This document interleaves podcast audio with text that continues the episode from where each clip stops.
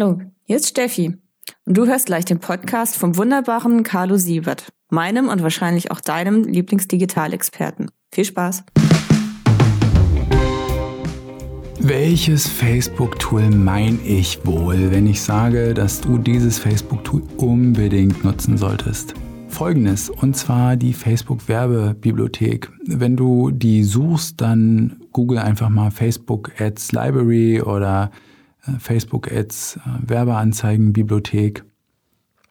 was du dort findest, ist ähm, genial. Für viele Toolanbieter, die Konkurrenz-Ads irgendwie die Anzeigen natürlich ungünstig, aber Facebook macht damit sehr transparent, welche Anzeigen die Konkurrenz ausspielt. Sprich, du kannst dort direkt die Facebook-Seite eingeben und findest dann alle zugehörigen Anzeigen dazu, auch die vergangenen und nochmal kannst du das nach Länder sortieren und auch nach Kanal.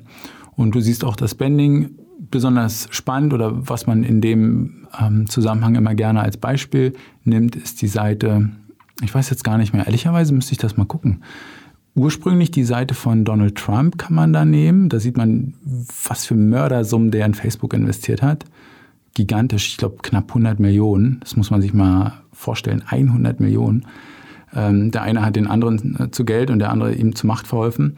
Aber was man da letztendlich, um jetzt hier mal wieder zurück auf den Punkt zu kommen, ja, bevor ich jetzt hier komplett abschweife, ähm, was man da letztendlich sieht, ist ganz gut. Welche Anzeige wird von welchen Konkurrenten genutzt? Was, wie sehen, also was ich persönlich super geil finde, ist, wie sehen die ähm, Creatives aus? Ja, also besonders die Video Creatives. Das ähm, ist immer hochinteressant, wie die gestaltet werden.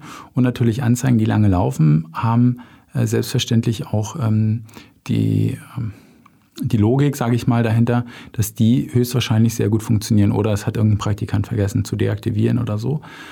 Aber das ist auf jeden Fall ein Tool, was ich regelmäßig mir anschaue. Auch so, nicht mal, wenn ich jetzt irgendwie ein Kundenprojekt habe oder so, sondern einfach irgendwie eine Marke oder ein Brand sehe und so denke, okay, wie machen die eigentlich ihre Werbung?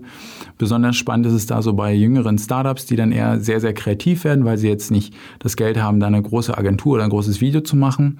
Und da sieht man echt super, super gute, spannende Sachen wie das teils gemacht wird, ist, ähm, ist genial. Ich würde da natürlich gerne nochmal in, ähm, reinschauen, was da an Performance hintersteht. Aber dieses Tool kann ich dir nur empfehlen. Und ähm, ich würde dir jetzt auch noch ein paar Minuten schenken, dass du es direkt mal dir anschauen kannst. Und ähm, wenn dir die Folge gefallen hat, dann freue ich mich, wenn wir uns in der nächsten Folge wieder hören.